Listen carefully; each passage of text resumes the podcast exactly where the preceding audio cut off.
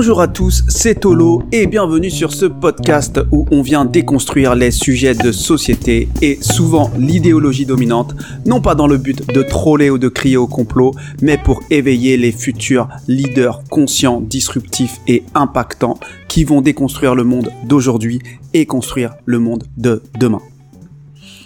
Alors, vous l'avez sûrement vu passer, une vidéo était très attendue dans la communauté pro-Marvel devait initialement sortir vendredi et qui finalement est sorti mardi et c'est une vidéo d'une influenceuse qui a une formation de juriste et qui devait s'exprimer. Et donc elle est bien sortie mardi et donc il y a eu un teaser assez important du côté de la communauté de Marvel et bizarrement de mon côté il y a eu un gros malaise en voyant cette vidéo. Et j'ai envie de parler de cette vidéo encore une fois pour qu'on tire un peu des leçons et je vais vous dire pourquoi de mon côté il y a eu ce malaise. Donc je ne vais pas donner de nom ici et d'ailleurs en général je ne donne pas de nom dans mes podcasts pour une raison très précise, c'est que je ne cherche pas à attirer autre chose que des personnes de la communauté de Marvel et qui connaissent déjà l'affaire. Parce que moi, je ne parle pas des faits, je vais un peu au-delà de l'affaire. Et donc vous devez bien comprendre que quand je fais ça, c'est une stratégie de communication parce que la censure dégaine très très vite et l'objectif pour moi n'est pas d'être censuré, l'objectif pour moi est de diffuser une information pour éveiller des personnes qui sont prêtes à entendre cette information. Et donc, chaque créateur de contenu concernant cette affaire a une intention profonde. Donc moi, mon intention, comme vous l'avez compris, c'est d'éveiller les personnes sur cette affaire, mais aussi au-delà de cette affaire en mettant en lumière ce qui peut se jouer en arrière-plan de notre système. Donc je ne vais absolument pas critiquer qui que ce soit ici, simplement je vais débriefer ce qui s'est joué dans cette vidéo et pourquoi pour moi cette vidéo clairement qui avait peut-être une intention autre, je la trouve à charge. Donc personnellement, moi je ne voulais pas du tout commenter cette première partie tout de suite. J'attendais vraiment la deuxième partie qui devait arriver une semaine après. Et ce que j'ai trouvé assez long pour une partie, une première partie qui m'a un peu, on va dire, euh, déçu. Mais finalement, même la première partie a été retirée au bout de deux jours. Et donc, pour le coup, ce n'est pas une censure, mais plutôt une auto-censure pour des raisons que la personne explique et qui sont, a priori pour elle, qui ne satisfait pas la qualité qu'elle voulait produire au final.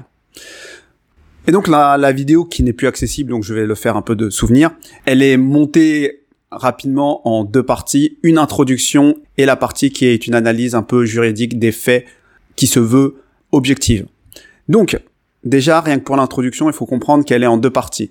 Donc il y a ce que les médias ont dit de cette affaire et comment ils ont tourné l'affaire, avec euh, une vision qui met pas en valeur, on va dire, Marvel, et une autre partie où on entend des audios de proches de Marvel qui parlent de Marvel ou euh, des vidéos de Marvel un peu plus euh, touchantes et humaines que cette description un peu dure. Et donc concernant cette euh, introduction où on voit les proches de Marvel, où on entend évidemment l'éloge quelque part de Marvel, en fait même cette partie-là pose problème. Je pense que l'intention a été très bonne, c'est-à-dire de rendre un Marvel un peu plus humain, et c'est très bien, mais sauf que dans l'ensemble de la vidéo, je trouve que ça pose réellement problème parce que évidemment que c'est une partie qui est subjective.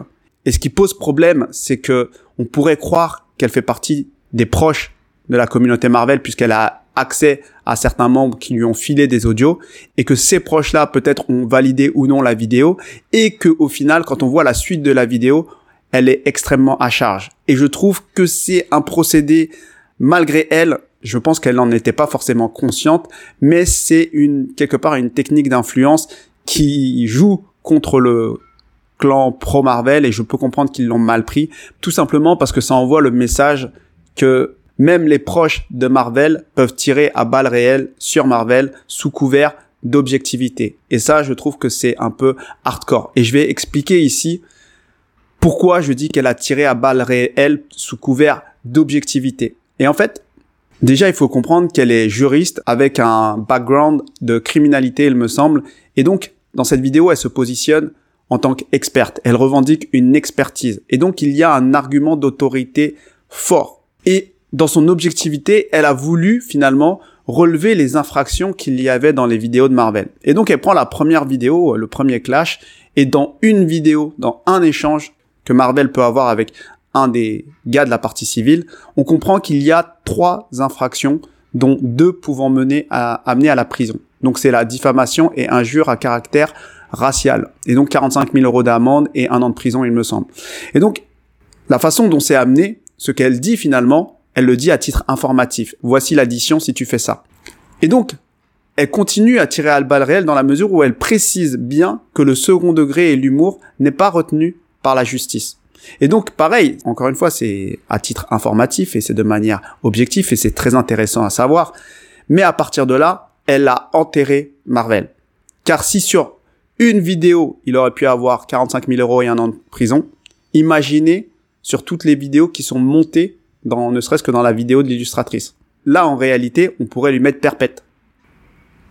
Et donc, c'est ça qui fait que inconsciemment, elle l'a chargé salement dans la manière dont elle a, dont elle a construit la vidéo en se positionnant en tant qu'experte, en tant que juriste, avec ce background-là, et en listant des faits avec l'addition potentielle pénale qu'il pouvait y avoir derrière. Et moi, je pense que c'était pas du tout son intention forcément de le présenter comme ça, mais dans l'inconscient collectif, c'est ça que tout le monde a reçu. Et du coup, indirectement, elle justifie la peine, et voire pire que ça, on pourrait se dire, ah bah c'est même pas assez vu tout ce qu'il a fait. Si on prend la somme de tout ce qu'il a fait, il mériterait perpète. Et donc ici, ce que je veux pointer, c'est son approche qui se voulait objective et théorique. Et en fait, qui finalement, pour moi, ne correspond en rien à une réalité de ce qu'on observe dans l'application de la loi. Et à l'écouter, finalement, quand on y pense, c'est que tous les youtubeurs, tous les médias devraient tous être poursuivis en justice, ne serait-ce que pour des blagues, pour des dramas, pour des vannes et encore d'autres choses un peu plus graves. Et le véritable problème dans son positionnement qui se veut juridique, c'est que elle fait une liste des faits assez froide et elle présente l'addition sans avoir eu accès au dossier. Et c'est ça en fait qui pose problème dans cette approche, on va dire, juridique et neutre, c'est qu'elle présente les faits et l'addition, mais elle n'est pas l'avocat et elle n'a pas eu accès au dossier. Donc cette lecture juridique en soi, elle est très instructive et très informative. Il n'y a pas de, j'ai pas de souci avec ça et je pense que c'est très intéressant de le savoir, ne serait-ce que pour nous dans nos communications. Mais si elle veut prendre ce positionnement, elle aurait dû non pas contacter les proches de Marvel, mais contacter les professionnels du droit dans cette affaire. Donc, l'avocat de Marvel, ou l'ex-avocat de Marvel, et effectivement l'avocat de la partie civile, pour être le plus juste et avoir les deux sons de cloche. Et je pense que ça, c'est ce qui aurait été le plus juste. Et comme l'a dit l'avocat de Marvel, l'ex-avocat de Marvel, aucun avocat ne se prononce sur une affaire sans avoir vu le dossier. Et c'est le minimum. Et c'est très important et je pense que c'est quelque chose que qu'elle n'a pas fait et qu'elle aurait dû faire. En plus, elle a été reprise par l'ex-avocat de Marvel parce que ce qu'elle dit est faux. Littéralement. Ce qu'elle dit est faux, notamment par rapport au fait qu'il n'avait pas le droit de lire le courrier de l'avocat. Il avait le droit. Son ex-avocat dit il avait le droit. Notamment sur le fait que l'avocat de la partie civile avait une deuxième activité. Il y a effectivement des possibilités d'avoir une deuxième activité, mais c'est régi à des conditions qui sont très très claires. Et la question c'était est-ce que c'était le cas ou non? Donc c'est des questions ouvertes. En l'occurrence, aujourd'hui, il n'y a plus de traces de cette activité, il me semble. Moi j'ai essayé de chercher, je ne vois plus de traces de cette activité. Et, et si c'était le cas, elle l'aurait sûrement attaqué en diffamation en plus. Et d'ailleurs, c'est peut-être le cas, mais je n'ai pas accès au dossier, donc je fais simplement des suppositions. Et donc, du coup, ce que je veux dire, c'est que elle a présenté des faits qui ont chargé Marvel et certains des faits n'étaient pas justes. Et donc, ce qui pose pour moi un problème de posture dans l'approche de cette vidéo. Et surtout, quelque chose qui est très important, c'est qu'il y a la facture à présenter, il y a aussi en vérité ben, ce qui se passe dans la vraie vie et l'application des lois telles qu'elles se fait dans la vraie vie. Parce que comme je le disais, si on appliquait vraiment les lois et on poursuivait tout le monde en justice, je pense qu'il y aurait pas beaucoup de personnes en liberté en réalité. Et il faut comprendre une chose aussi, c'est que l'avocat a plaidé la satire. Et aux dernières nouvelles, la satire, c'est quelque chose qui est possible. C'est le fait de caricaturer des personnes publiques. Et il s'agit ici que de personnes publiques. Donc je pense que ça a été très maladroit finalement de parler de cette affaire sans avoir contacté l'avocat. Notamment en attaquant ce point de vue qui était le point de vue juridique et lister les faits et les infractions et présenter la facture à la fin. Et si je compare avec ce qu'a fait Héloïse de Castelnau, qui est une approche encore très différente, puisque elle-même est avocat et elle-même sait ce qu'elle a le droit de dire et de pas dire. Déjà, elle a beaucoup plus parlé au conditionnel, elle a beaucoup plus posé des questions et elle a surtout dit ce qui se pratiquait en général en termes de procédure et elle a mis sur la table ses étonnements. Et malgré tout ça, elle s'est pris une procédure ordinale. Donc pour moi, ce qui est important de partager ici, c'est que j'ai l'impression qu'on arrive à, à une issue par rapport à ce positionnement qui se veut juridique et neutre. J'ai l'impression que c'est quelque chose qui est extrêmement difficile comme approche et donc c'est pour ça que je ne la critique pas, c'est normal, c'est ses études et c'est pour ça qu'elle a fait dans ce sens-là. Mais pour les raisons que j'ai expliquées tout à l'heure, c'est que là, forcément, c'est obligatoire, les professionnels du droit qui s'occupent de cette affaire, et notamment les avocats des deux parties, vont lui tomber dessus, et c'est normal, parce qu'elle d'un point de vue d'expert, et ça peut atteindre à leurs clients respectifs. Et finalement, là, on pourrait même imaginer, euh, je dis pas que c'est le cas, mais que là, ce soit le clan Marvel qui habituellement se plaint de censure et, qui pour le coup pourrait lui demander de retirer sa vidéo. Et donc dans tous les cas, c'est qu'on arrive, évidemment, vous l'aurez compris, c'est que avec cette affaire-là, on arrive dans un peu un nouveau monde de censure et d'autocensure qui va de plus en plus, je pense, ressembler à la justice américaine, où ceux qui sont éduqués et qui connaissent les règles vont dégainer et faire des procès à tout va, et avec cette jurisprudence, vont peut-être pouvoir gagner beaucoup plus facilement. Et donc on aura cette évidemment encore plus Déjà, c'était le cas, mais on aura encore plus cette justice à deux vitesses.